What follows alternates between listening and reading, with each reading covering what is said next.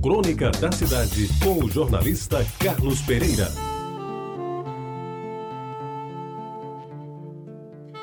Amigos ouvintes da Rádio Tabajara, uma das coisas boas que cultivo nos dias de hoje é lembrar os meus tempos de menina em Jaguaribe, que à época era um dos bairros mais importantes da cidade.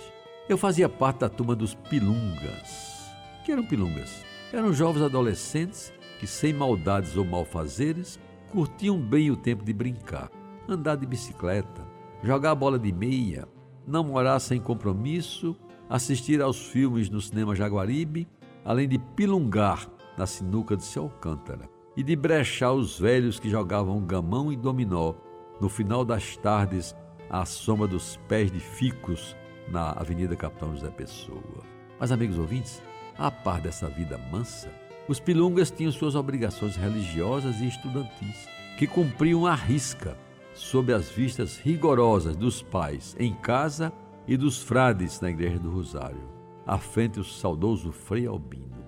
Ia à missa todos os domingos, estudar e tirar boas notas no grupo escolar Santo Antônio, frequentar as reuniões da congregação mariana e da cruzada eucarística e participar das aulas de catecismo.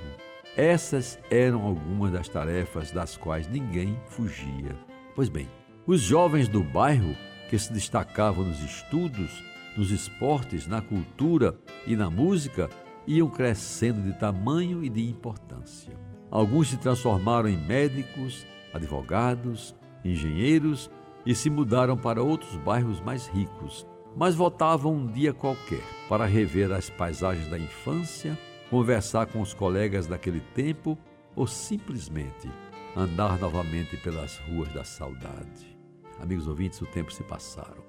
Muitos daqueles pilungas já nos deixaram, chamados para formar novos grupos no outro mundo, mas os que ficaram, sob o comando do pilunga mor Antônio Alcântara, que já passou dos seus 60 anos bem vividos, continuam a se reunir.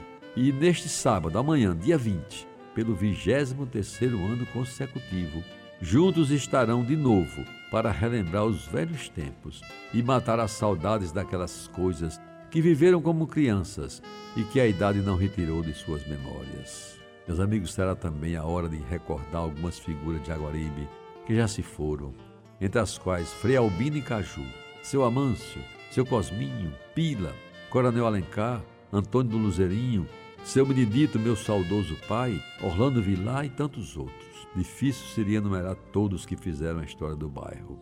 Em especial o velho Alcântara, dono da Sinuca Bar que marcou época em Jaguaribe. Sua figura centrou-se na minha saudade. E até parece que eu estou vendo agora.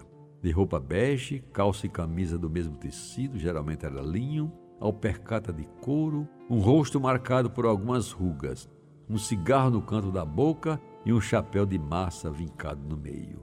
Andando devagar por entre as mesas da sinuca, marcando o tempo com parcimônia, fiando o serviço para quem não podia pagar e, sobretudo, sendo paciente e atencioso com todos os fregueses. Assim era ele, o velho Alcântara, dono da Sinuca Bar, que foi um pedaço da minha infância e de cuja lembrança o seu filho Toinho e outros tantos amigos certamente farão deste sábado um dia de intensas emoções, lembranças e saudades de um tempo que se foi para sempre. Como homenagem a Alcântara e a tantos outros que construíram com amor, dedicação e trabalho a história do nosso querido bairro de Aguaribe. Escrevo estas linhas e agora as transmito pela Rádio Tabajara, transformando-as em crônica que anualmente me traz alegria ao torná-la pública, mantendo vivo o espírito que nos une há tanto tempo.